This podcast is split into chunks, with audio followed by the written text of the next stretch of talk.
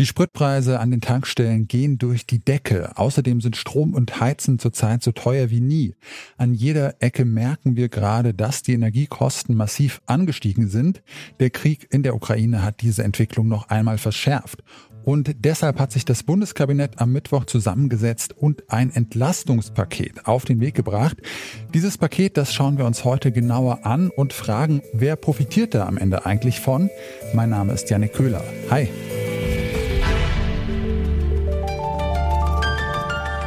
Zurück zum Thema.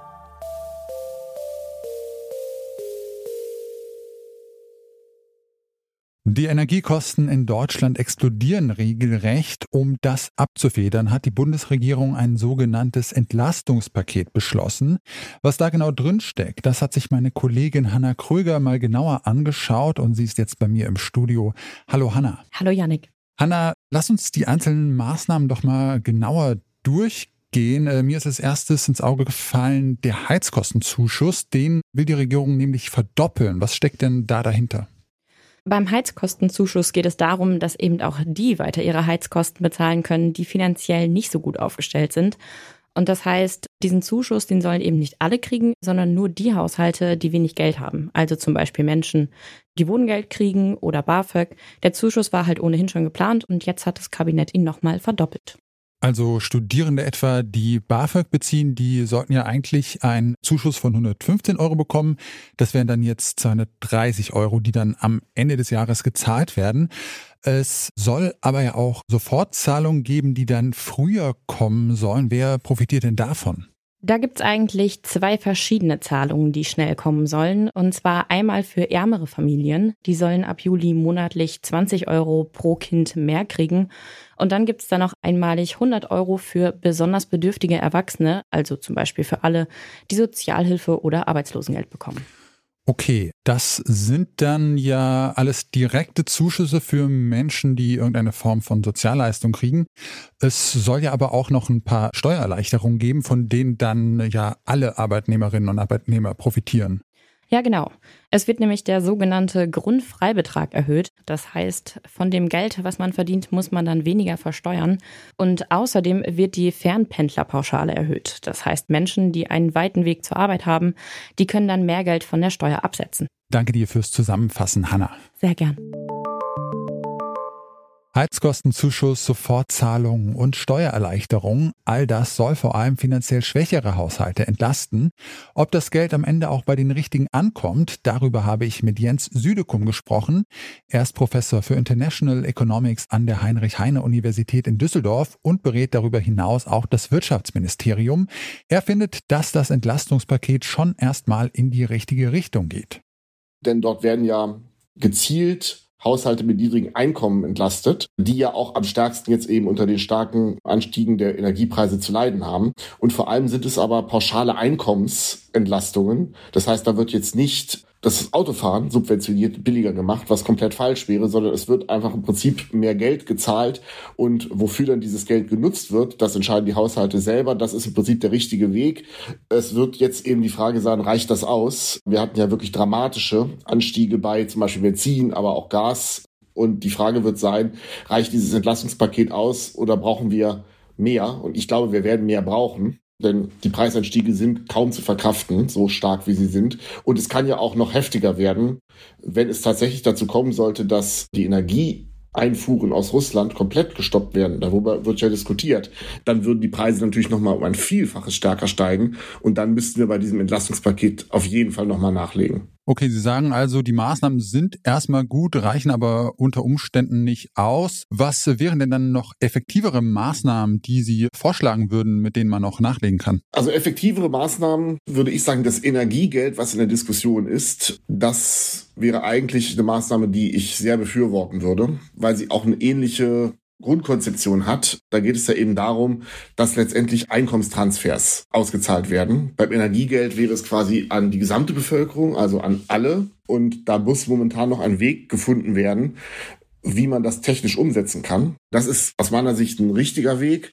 Wovon ich gar nichts halte, sind Maßnahmen, die beim Benzinpreis oder bei Energiepreis ansetzen und da eben einen Tankrabatt oder einen Gaspreisdeckel, da gibt es ja verschiedene Vorschläge, einziehen oder auch die Mehrwertsteuer zu senken auf Benzin. Denn ja, da würde im Prinzip ja ein Geld dafür gezahlt, einfach am Ende doch mehr zu tanken ne? und die Energiepreise werden direkt reduziert für die Endverbraucher.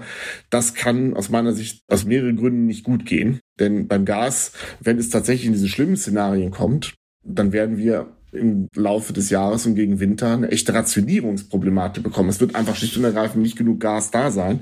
Da kann der Staat sich nicht hinstellen und den Bürgerinnen und Bürgern versprechen, wir sorgen dafür, dass ihr heizen könnt und zu günstigen Preisen. Das kann er gar nicht, weil es wird gar nicht genug Gas dafür da sein.